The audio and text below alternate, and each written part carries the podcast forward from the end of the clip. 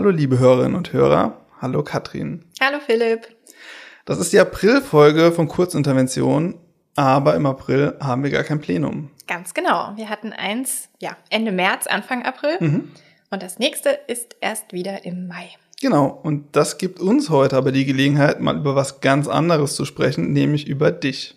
Juhu. Also nicht nur, aber auch über dich. Denn wir wollen heute über die Enquete-Kommission Zukunftsstrategien zur Katastrophenvorsorge sprechen. Die tagt nämlich morgen mit einem ziemlich vollen Programm. Mhm. Und wer kennt sich denn da besser aus als du? Denn du bist ja immerhin die Ausschusssekretärin der Enquete-Kommission.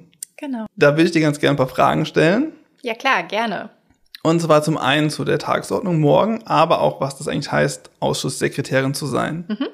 Und außerdem reden wir heute mit der Vorsitzenden der Enquete-Kommission, Dr. Lea Heidbreder, über ihre Arbeit und was die Enquete eigentlich macht, wofür die zuständig ist. Das heißt, wir haben heute das volle Enquete-Programm. Sehr gut. Und nach der Folge weiß man auf jeden Fall alles, was man zur Enquete wissen kann, muss und vielleicht auch möchte. Super. Und ich würde sagen, wie immer, wir fangen mit dem Interview an. Ganz genau.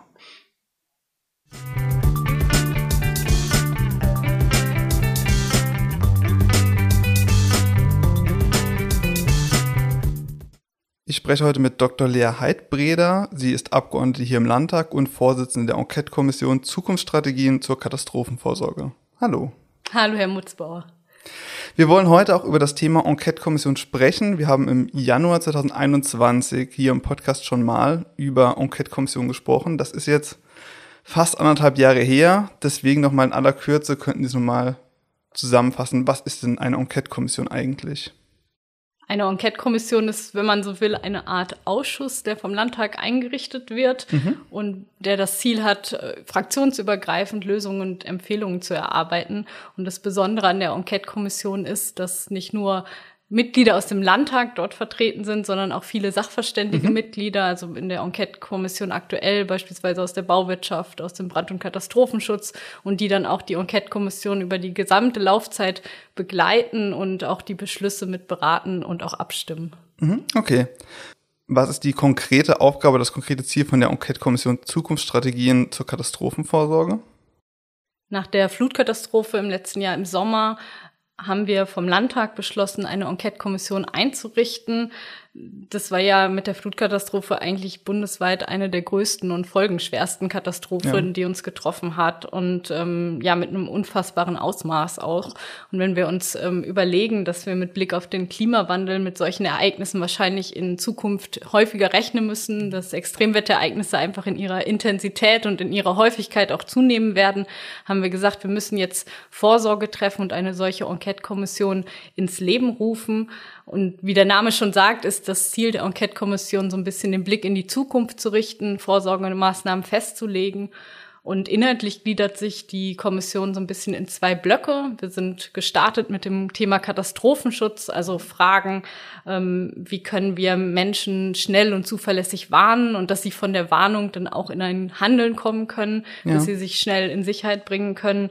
Wie können wir solche Großeinsätze auch gut koordinieren und die Ehrenamtlichen einbinden? Das ist so der erste Block und im zweiten Teil, dann ab Herbst, wird es darum gehen, und dass wir uns auch mit dem Thema Klimawandel angepasste Raumplanung beschäftigen, also fragen, wie kann man beispielsweise dem Fluss mehr Raum geben, also natürliche technische Möglichkeiten der ja. Hochwasservorsorge. Und vielleicht noch zum Ablauf. Also die Enquete-Kommission tagt einmal im Monat. Das heißt, wir kommen einmal im Monat zusammen und dort werden dann auch Expertinnen und Experten angehört zu bestimmten Themenblöcken.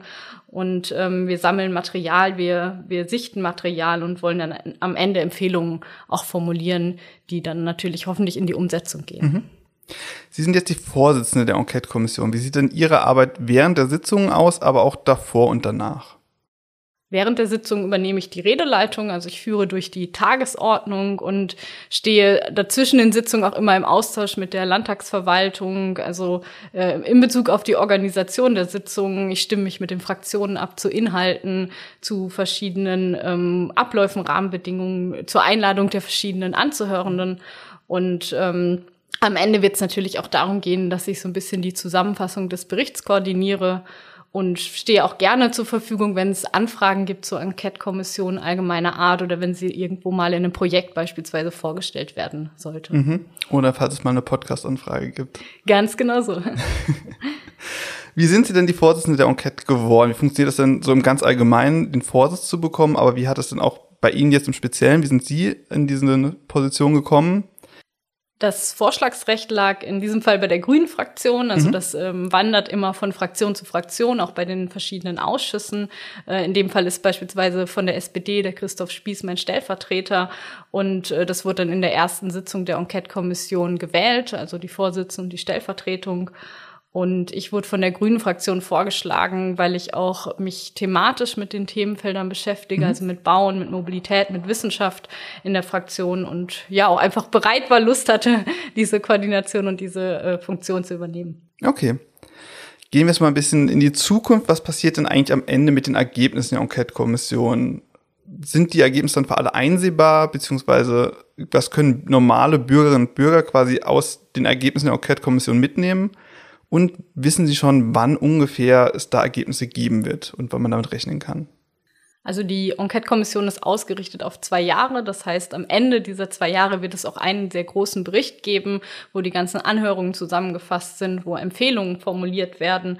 Und wir planen aber auch Zwischenberichte, also beispielsweise zum ersten Teil Katastrophenschutz. Mhm. Da wird es dann wahrscheinlich im Herbst diesen Jahres ähm, einen ersten Zwischenbericht geben, der dann noch abgestimmt wird im Landtag und äh, der natürlich auch veröffentlicht wird ja. mit Empfehlungen natürlich auch für die Kommunen, für die Landwirtschaft, für die Feuerwehren. Also da wird es, glaube ich, sehr konkret auch für die Bürgerinnen und Bürger ähm, am Ende werden. Und ähm, wer mag, kann auch jetzt schon immer alle Sitzungen im Livestream verfolgen. Also alle Sitzungen sind öffentlich und wir mhm. haben auch die Möglichkeit, eben die Sitzungen zu streamen und äh, auf der Seite des Landtages kann man diesen Livestream eben auch verfolgen. Genau, alles klar. Dann sind wir an der Stelle auch schon durch mit den inhaltlichen Fragen. Jetzt kämen wir noch zu den zehn allgemeinen kurzen Fragen, die wir allen Gästen stellen. Wenn sie da startklar sind, würden wir auch direkt loslegen. Genau, dann würde ich beginnen mit Frage Nummer eins. Warum sind Sie denn Politikerin geworden? Also ich war immer schon irgendwie politisch engagiert. In meiner Jugend viel im Bereich Klima- und Umweltschutz, mhm. war bei der Greenpeace-Jugend engagiert, habe dort bei Protestaktionen beispielsweise mitgemacht und bin dann während meines Studiums in die Hochschulpolitik gegangen, also im Studierendenparlament, im AStA gewesen. Und dann für meine Promotionsstelle bin ich dann nach Landau gekommen und habe da vor allem angefangen, Kommunalpolitik zu machen. Also war erst Kreisvorsitzende und bin jetzt seit der letzten Kommunalwahl Vorsitzende, Fraktionsvorsitzende im Stadtrat. Und ähm, eigentlich war Politik immer so mein größtes Hobby nebenbei, mhm. kann man sagen. Und äh, ja, jetzt habe ich die Gelegenheit, ähm, Politik oder dieses Hobby einfach auch hauptberuflich zu machen, ja. wofür ich total dankbar bin, weil man einfach die Möglichkeit hat, Sachen zu bewegen und auch äh, dann in der Umsetzung zu sehen, wenn dann plötzlich ein Radweg vorhanden ist, der vorher nicht da war. Das ist äh, unglaublich motivierend und da treffen dann auch Kommunal- und Landesebene sehr gut zusammen. Okay. Und wissen Sie noch, was Sie als Kind werden wollten, bevor Sie Politikerin werden wollten? Das ist eine gute Frage. Ich hatte tatsächlich nie so richtig einen äh, festen Berufswunsch. Ähm, ich habe in der vierten Klasse, glaube ich, zum Abschluss der Grundschule in diesen Abschlussbericht geschrieben, dass ich gerne Mathematikerin werden möchte, weil Mathe immer mein Lieblingsfach war. äh, genau, also das vielleicht als mhm. eine Idee. Alles klar. Sie haben eben gesagt, Sie haben studiert. Jetzt haben Sie gesagt, Sie wollten vielleicht mal Mathematikerin werden. Was für eine Ausbildung, was für ein Studium haben Sie denn dann im Endeffekt gemacht? Ich habe Psychologie studiert, mhm. in Kassel und Jena Bachelor und Master gemacht und habe dann auch in der Umweltpsychologie promoviert, ähm, mhm. also zu Gewohnheitsänderungen vom Plastikkonsum, wo es auch ja ganz spannend ist. Ähm, wir sind ja alle sehr ganz schöne Gewohnheitsmenschen und es ist gar nicht so einfach, Gewohnheiten zu ändern. Und das ist auch spannend aus so einer persönlichen, aber auch tatsächlich politischen Perspektive. Mhm. Sie haben eben schon angedeutet, Sie leben in Landau wollen Sie noch ergänzen, warum es denn dort in Rheinland-Pfalz natürlich am schönsten ist? Ja, ich bin äh, tatsächlich für die Promotionsstelle nach Landau gekommen und bin da ein bisschen hängen geblieben, weil also die Gegend ist unglaublich schön, mhm. muss ich sagen. Also man ist in wenigen Minuten mit dem Bus im Pfälzer Wald und äh, kann da einfach den Kopf frei bekommen. Also jede jede freie Möglichkeit, die ich habe, ähm, verbringe ich sehr gerne im Pfälzer Wald und gehe da wandern. Mhm. Jetzt ein bisschen Themenwechsel. Wenn Sie mit einer Politikerin oder einem Politiker oder einer berühmten Person Ihrer Wahl sprechen könnten, und für die Frage ist es egal, lebt die Person noch, ist sie bereits verstorben oder ist es vielleicht auch nur eine rein fiktive Person? Wer wäre das und über welches Thema? Ich würde vielleicht gern mal mit Claudia Roth sprechen. Das ist gar nicht so unwahrscheinlich, weil ich, also ich habe sie schon öfters getroffen, aber wir haben tatsächlich noch nie so ein längeres Gespräch geführt. Ich habe sie mal in meiner Jugend in einem Club äh, erlebt, wo sie als DJ aufgelegt hat. Das war so eine Aktion. Sie war ja auch die Managerin von Tonsteine Scherben. Ja. Und äh, ich finde aber, sie hat eine unglaublich äh, tolle Art, auch ähm, Politik zu machen und Politik einfach so ein bisschen aufzulockern. Und mit ihr würde ich sehr gern mal sprechen. Genau, und ansonsten ähm, muss ich sagen, dass ich so nach, nach einem Jahr jetzt Landtag einfach es auch sehr genieße, mit den Bürgerinnen und Bürgern ins Gespräch zu kommen und äh, einfach äh, diese Gespräche vor Ort, die verschiedenen Perspektiven und dann auch zu sehen, wo hängt's vielleicht an bestimmten Stellen und ähm, dann auch Lösungen anstoßen zu können. Okay. Wovon gibt es denn in der Politik zu viel und wovon zu wenig? In letzter Zeit würde ich sagen, auf jeden Fall gab es zu wenig persönliche und zu viele digitale Gespräche, gerade so mit der Corona-Zeit. Also ein Treffen in Präsenz ist einfach nochmal was anderes. Ja. Und äh, ganz grundsätzlich würde ich sagen, oder würde ich mir wünschen, dass es mehr junge und weibliche Menschen in der Politik äh, geben sollte. Also wenn wir jetzt nochmal an die Enquete-Kommission denken, da sind wir 17 Mitglieder und davon sind vier Frauen. Mhm. Ähm, das ist ähm, ja halbwegs repräsentativ für den Landtag und ähm, ich glaube, wir sollten einfach ähm, überlegen, wenn wir sagen, Parlament ist eine Repräsentantin auch von der Bevölkerung, dann wäre es schön, einfach ein bisschen mehr Diversität auch in den Gremien zu haben. Mhm. Jetzt nochmal ein ganz krasser Themenwechsel.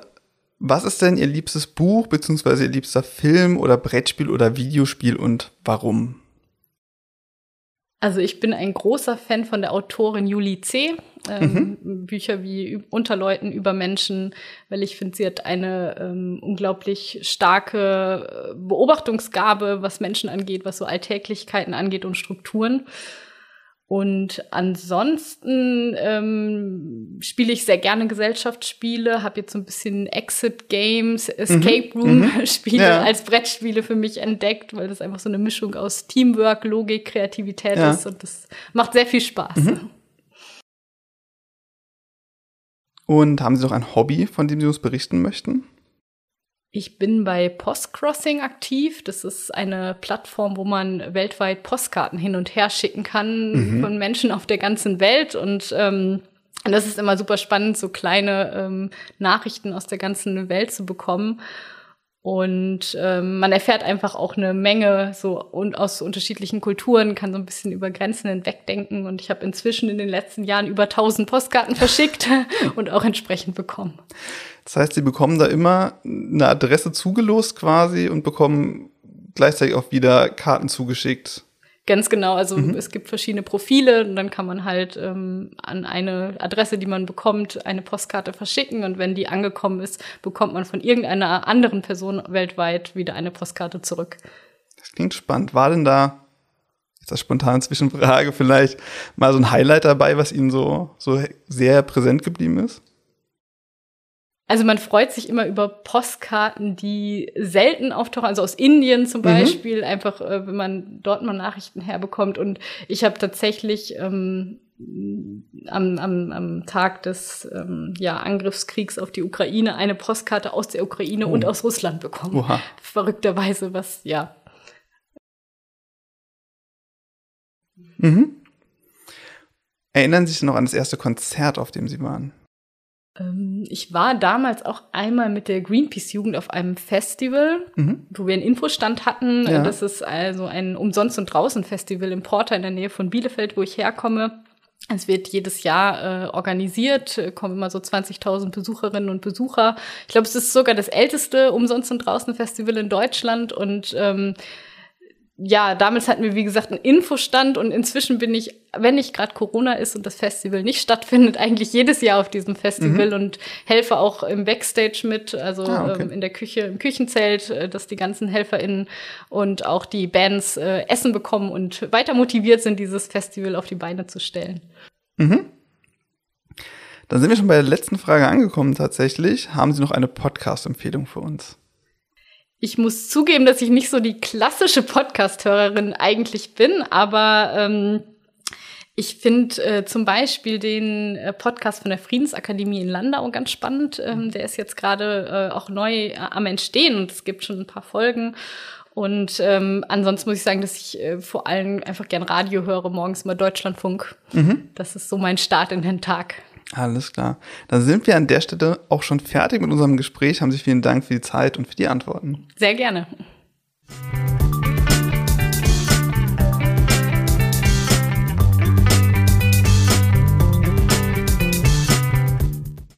Das war unser Gespräch mit Dr. Lea Heidbreder und jetzt kommen wir nochmal, wie schon angekündigt, zu den Fragen zurück, die ich der Katrin heute stellen möchte.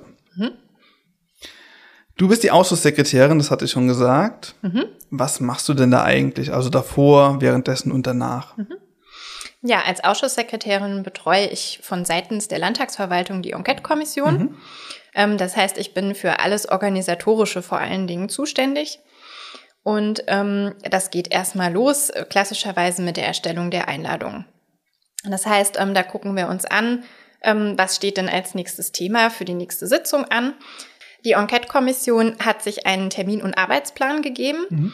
und der läuft momentan bis zum Sommer 2022 und wir werden jetzt auch wieder einen neuen Termin- und Arbeitsplan erarbeiten für ähm, die nächste Zeit, also jetzt wahrscheinlich erstmal bis zu den ähm, bis zu Weihnachten 2022, weil das Ganze ja auch mit dem großen Termin- und Arbeitsplan des Landtags gekoppelt sein muss. Ähm, und da haben wir festgelegt, in welcher Sitzung welche Themen behandelt werden sollen.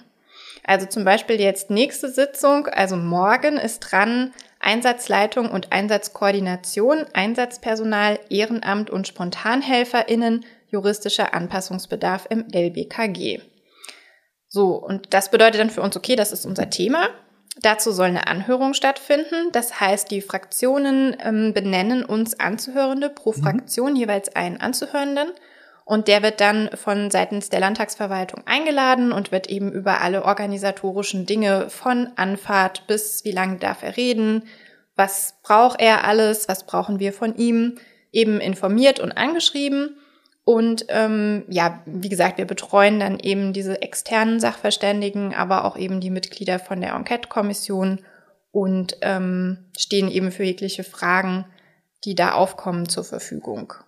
Und ich habe halt sehr viel Kontakt zur Vorsitzenden, zur Frau Dr. Lea Heidbreder und spreche natürlich immer mit ihr und äh, frage nach, ähm, was ist jetzt beabsichtigt, was soll in der Sitzung noch passieren müssen wir auf die Tagesordnung noch den Punkt äh, Festlegungen zum weiteren Verfahren aufnehmen, wo wir noch zum Beispiel über die folgenden Sitzungen dann beschließen, ähm, ob es eine Anhörung geben soll oder ob wir zum Beispiel einen Ortstermin machen, was bei mhm. dem Ortstermin für Stationen ähm, besucht werden sollen, wie der aussehen soll. Ja, und nach quasi den Wünschen, die die Mitglieder dann äußern oder den Beschlüssen auch, die die Enquete fasst, ähm, danach äh, setzen wir das eben um. Mhm. Und die Sachverständigen schlagen die Fraktionen die vor und wünschen sich, sage ich mal in Anführungszeichen, dass die kommen oder werden die richtig vorgeladen? Also die müssen dann erscheinen. Ähm, also die Fraktionen fragen in der Regel schon vorab bei den Sachverständigen an. Mhm. Weil es kann ja auch immer mal sein, dass der ein oder andere an dem Tag eben schon einen anderen Termin hat, ja. den er nicht absagen kann. Und wenn die terminlich verhindert sind, dann müssen die nicht kommen. Also es ist anders wie im Untersuchungsausschuss, wo die ja verpflichtet sind zu mhm. erscheinen. Also wir haben in dem Sinne kein Zitierrecht. Also das heißt, wenn die ja, absagen, dann schauen wir eben, ob wir einen anderen Experten oder eine andere Expertin finden. Okay. Aber in der Regel kommen die gerne. Ja, natürlich. Also es ist ja auch, ich sag mal schon auch eine große Ehre, dass die ihr Expertenwissen dann in der Enquete-Kommission weitergeben mhm. können und dürfen. Und ähm, wir freuen uns natürlich immer, äh, wenn wir da, und das haben wir bis jetzt immer gehabt, ganz kompetente Expertinnen und mhm. Experten, mhm. die uns mit ihrem Fachwissen da zur Verfügung gestanden haben. Okay. Und wie bist du denn eigentlich Ausschusssekretärin geworden? Wie kam das? Ähm, tatsächlich ähm, werden die, also alle Ausschüsse werden zu Beginn der Legislaturperiode eben verteilt. Mhm. Das heißt, wir gucken dann, wie viele Ausschüsse haben wir insgesamt, wie viel Personal haben wir und dann teilen, verteilen wir das halt so, dass es äh, quasi passt. Ja. Und ähm, die Enquete-Kommission kam ja jetzt quasi ein bisschen zeitlich versetzt. Also die ist ja nicht mit Beginn der Legislatur mhm. gestartet, sondern dann eben im Sommer. Und ähm, ja, dann wurde ich gefragt, ob ich Interesse hätte, eben die Enquete-Kommission zu betreuen. Und ähm, damit einher geht halt auch die Betreuung von Zwischen- und Abschlussberichten von der Enquete-Kommission. Und ähm, ja, ich hatte noch Kapazitäten und habe mich auch sehr gefreut über die Anfrage und äh, ja, betreue jetzt die Enquete. Mhm. Und wie sieht es dann morgen aus bei der Sitzung? Was steht da an? Was macht die Sitzung besonders spannend? Mhm. Ja, morgen haben wir ähm, quasi äh, eine sehr vollgepackte Tagesordnung. Also wir beginnen erstmal mit der Anhörung ähm, zu dem ja, Thema, das ich eben schon ähm, benannt habe. Also ich sag mal so eben Einsatzleitung, Einsatzkoordination ist ja. so der, ich sag mal so der Überbegriff. Ähm, und dann gibt's immer zuerst, ähm, ich sag mal, den, den aktuellen Stand vom Innenministerium. Ähm, das schildert dann der äh, Staatssekretär Stich. Und danach werden die einzelnen eingeladenen Expertinnen und Experten angehört. Die haben jeweils so zehn Minuten für ihre Stellungnahme. Und auch die sachverständigen Mitglieder der Enquete-Kommission ähm, geben häufig auch noch Stellungnahmen ab, sofern ihr Fachgebiet betroffen ist. Ich glaube, das hatte ja Frau Dr. Lea Heidfrieder auch vorhin im Interview schon gesagt, ähm, dass die eben auch in der, also dass die Enquete-Kommission auch ähm, nicht nur Abgeordnete als Mitglieder hat, sondern eben auch Sachverständige. Experten und Expertinnen. Und ähm, die haben eben, das ist eine Besonderheit, auch ein Abstimmungs- und ein Rederecht, mhm. Anwesenheitsrecht. Und äh, davon machen die auch viel Gebrauch. Also wir haben immer wieder sachverständige Mitglieder, die auch ähm, Stellungnahmen abgeben und ähm, ja, alle arbeiten sehr aktiv an der Enquete-Kommission mit. Genau, und äh, dann machen wir, also wenn wir das alles gehört haben, dann gibt's immer, mhm. gibt's jetzt eine kurze Pause, ähm, weil wir dann mit der Tagesordnung fortfahren. Wir werten dann nämlich im Top 2 die letzte Anhörung aus. Das heißt also, auf eine Anhörung folgt normalerweise immer eine Pause mhm. und in der darauffolgenden Sitzung wird dann die Anhörung ausgewertet. Das heißt, in der Zwischenzeit wird auch das Protokoll erstellt und dann haben eben alle Beteiligten genug Zeit, um diese Anhörung auswerten zu können, also um nochmal zu lesen, was gesagt wurde. Es gibt auch häufig schriftliche Stellungnahmen oder noch eine PowerPoint-Präsentation. Das kann man sich dann alles insgesamt nochmal anschauen. Und in der Auswertung beraten dann die Mitglieder der Enquete-Kommission eben darüber, was für Erkenntnisse haben sie jetzt gewonnen, was finden sie besonders wichtig, welche Themen stehen für sie im Vordergrund und sind ganz zentral. Und aus diesem, ich sag mal, Beratungsgespräch leiten sich dann später auch die Empfehlungen ab, die die Enquete-Kommission dann erarbeitet mhm. und, ähm, ja, sage ich mal, dem Landtag zur Verfügung stellt. Okay. Genau, und da werten wir eben jetzt im Top 2 ähm, die ähm, Anhörung von der letzten Sitzung aus. Ja, die hat sich beschäftigt mit öffentlichen Schutzräumen, Evakuierung, Warnsystem und Warnmittel. Ja, und dann kommt danach nochmal, das ist ganz üblich, die Festlegungen zum weiteren Verfahren. Da schauen wir quasi auf unseren Arbeits- und Terminplan, was in der nächsten Sitzung ansteht oder in den nächsten Sitzungen und ähm, fassen dann jetzt hier wahrscheinlich nochmal einen Anhörungsbeschluss oder würden jetzt auch, wenn wir andere Sachen vorzubereiten haben, wie jetzt zum Beispiel den zukünftigen Termin- und Arbeitsplan, dann würde das da auch zum Beispiel besprochen okay. werden. Genau, und unter Verschiedenes äh, gibt es diesmal eine kleine Besonderheit. Ähm, wir haben nämlich ähm, von der Landesregierung ähm, vertrauliche Unterlagen übermittelt mhm. bekommen für die Enquete-Kommission. Also die Enquete-Kommission hat in ihrem Einsatzungsbeschluss ähm, auch die Landesregierung darum gebeten, dass ihr bestimmte Informationen zur Verfügung gestellt werden. Und ähm, die Landesregierung stellt uns dankenswerterweise auch immer wieder passend zu unseren Themen eben Informationen zur Verfügung. Und ähm, da sind teilweise eben auch Verschlusssachen, also vertrauliche Unterlagen dabei. Und ähm, ja, dafür haben wir einen eigenen Aktenraum eingerichtet, in dem diese Unterlagen zur Verfügung stehen und wo die Abgeordneten und ähm, auch die äh, sachverständigen Mitglieder der Enquete-Kommission dann Zugriff drauf haben und sich da eben informieren können. Genau, und das ist ganz frisch quasi und äh, das wird morgen dann auch Thema sein. Okay. Dann sind wir jetzt im Prinzip am Ende von unserer extra großen Enquete-Kommissionsfolge angekommen. Wissen wir jetzt alles, was wir wissen müssen? Oder wirst du sagen, es gibt noch so eine Sache, die man über die Enquete auf jeden Fall ja, ich glaube, so am zentralsten ist tatsächlich, also wir sind jetzt halt in diesen Vorbereitungen. Mhm. Und ähm, am Ende dieser Vorbereitung, um es vielleicht so ein bisschen abzurunden, steht dann eben der, also ganz am Ende natürlich der, der Endbericht. Mhm. Aber jetzt auch hier nach dem ersten Themenkomplex zum Katastrophenschutz eben der Zwischenbericht. Und ähm, ich denke, wenn der soweit ist, können wir dazu auch gerne nochmal sprechen. Ja, gerne. Ähm, auch inhaltlich, was für Empfehlungen die Fraktionen dann mhm. erarbeitet mhm. haben weil das schon natürlich dann das auch ist, was ja im Landtag auch beraten wird. Also ja. das kommt auch ins Plenum und ähm, wird dort vorgestellt und ähm, fließt dann ja darüber auch in die weitere Arbeit vom Landtag mit ein. Mhm.